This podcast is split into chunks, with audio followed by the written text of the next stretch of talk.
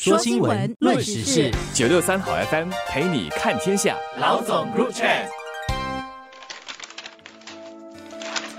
你好，我是联合早报的吴新慧。大家好，我是联合早报的王彼得。政府近年来不时会公开向民众和业界人士征询意见，最新要展开的是收集公众对健康 SG 计划的意见。卫生部收集意见之后呢，会加以研究，然后收录在今年底要提呈给国会辩论的白皮书当中。所谓的健康计划，在今年三月就推出，主要是要动员本地两千多名全科医生的网络和建立社区伙伴的关系，同时呢，鼓励。每一名新加坡人固定要看同一名全科医生，或者是俗称家庭医生，这就包括做一些定期检查，还有商讨。护理的计划等等，这么做呢是要确保民众能够获得连贯的护理，更重要的是要帮助民众加强预防患病的调养和尽早的提早治理。预防胜于治疗，可以说是健康 SG 计划的最大目的。这是考虑到新加坡人口老龄化的背景，加上我们的家庭人口越来越小。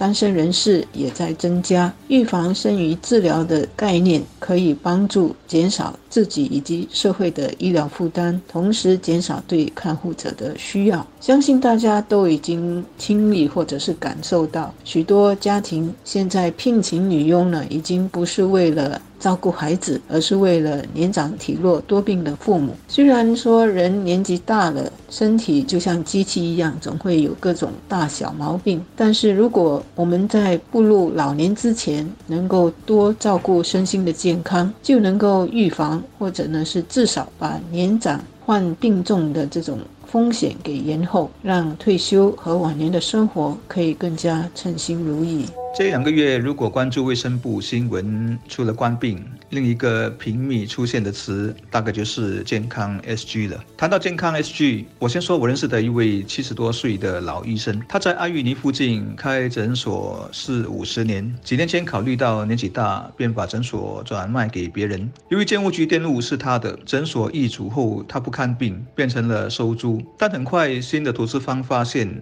附近很多老街坊还是一直要找老医生看。看病，包括已经搬到别的地方的病人也会回来。大概是街坊们都让他照顾了那么多年，接受他开药的习惯，以及可以用方言无障碍沟通吧。于是投资方便和老医生商量，安排他一些固定的看诊时段，让他继续服务，半退休就好。但必须说，这种医生和病人相知相识、彼此信任、打死不走的关系，现在是比较淡薄了，甚至很可能已经是过去式了。而所谓的健康 SG。其中一个核心的理念就是要重新建立这种伙伴关系，鼓励每一个人都固定看同一名全科医生，让他定期给自己检查、商讨和替自己制定护理方案，或者吃什么药来控制慢性疾病等等。目的是希望从预防和生活方式入手，做到病从浅中医，而不是等到病情严重了才花大钱动大手术。如果多数人都能能尽量减少大病痛，或者大病痛只发生在生命。的最末端，从个人角度，我们得到的是延年益寿，而且是把有质量、健康的时间段拉到最长；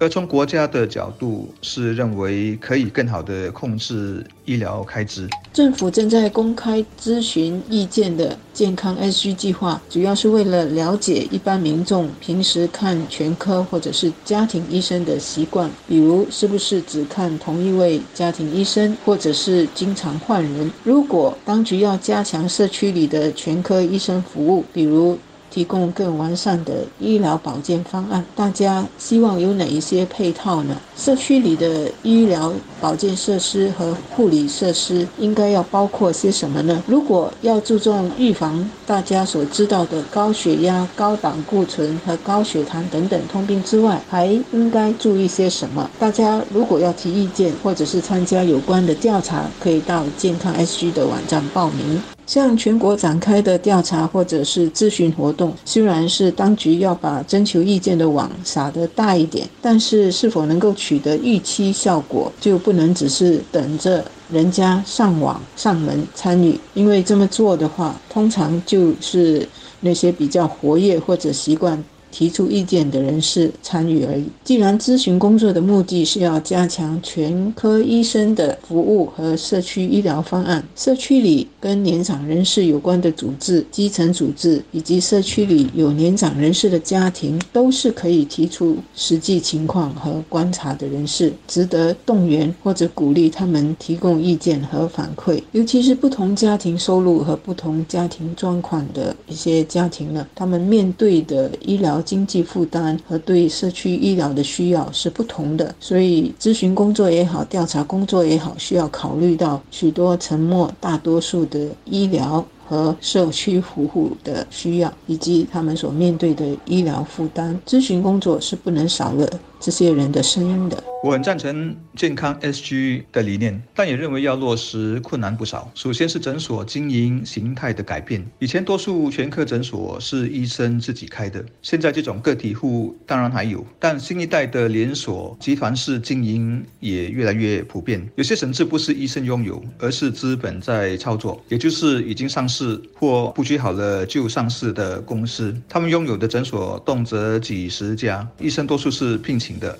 以年轻医。生居多，也就是说，医生会时不时离职跳槽，或有本钱了会自己去开店。你想，医生来来去去，如何与邻里、与病人建立持久关系呢？他们本质上是时间长一点的流动代办医生罢了。还有一点是，新加坡人常搬家，一个地方住没几年就要 upgrade。你如果搬来搬去，居无定所，要长久看同一个医生也很难吧？除非认为那个医生真的很好。总之，你和医生都是游离的，要彼此长长久久、一生一世，还真得看缘分。另一个必须克服的是负担的问题。有医生接受媒体采访时指出，全科诊所的药物肯定比政府的综合诊疗所贵一些，因此要吸引更多病人到全科诊所，别太多人挤到综合诊疗所，就必须缩小两者的差距。必须先说，全科诊所药物收费比较贵，也不全是诊所要多赚，而是他们在进货时数量太少，肯定没有政府的议价能力。另外，也由于多数药物、疫苗等等会过期，实在。不能多买，解决。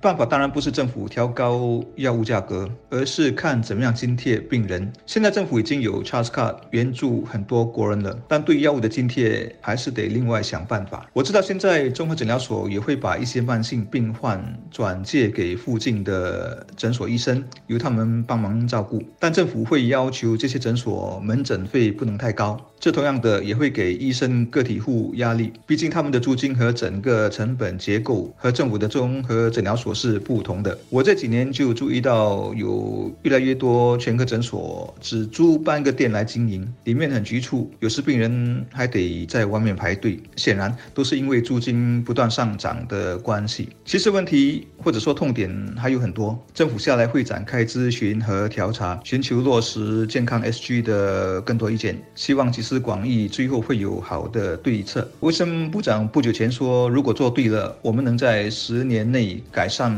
很多人的生活啊，这个愿景确实很值得期待。目前有一些医院跟社区里的全科医生网络合作，尤其是提供老年学和老年护理、老年心理健康的培训，这是好事。医院跟社区能够密切的合作，受惠的会是社区里的家庭。和病人，当然，健康 SG 所重视的预防胜于治疗概念，少不了身心的健康。这方面，社区里能够提供怎样的保持身心健康活动、良好的饮食方案，以及怎么尽早发现问题等等，都应该是这个全国咨询工作的范围。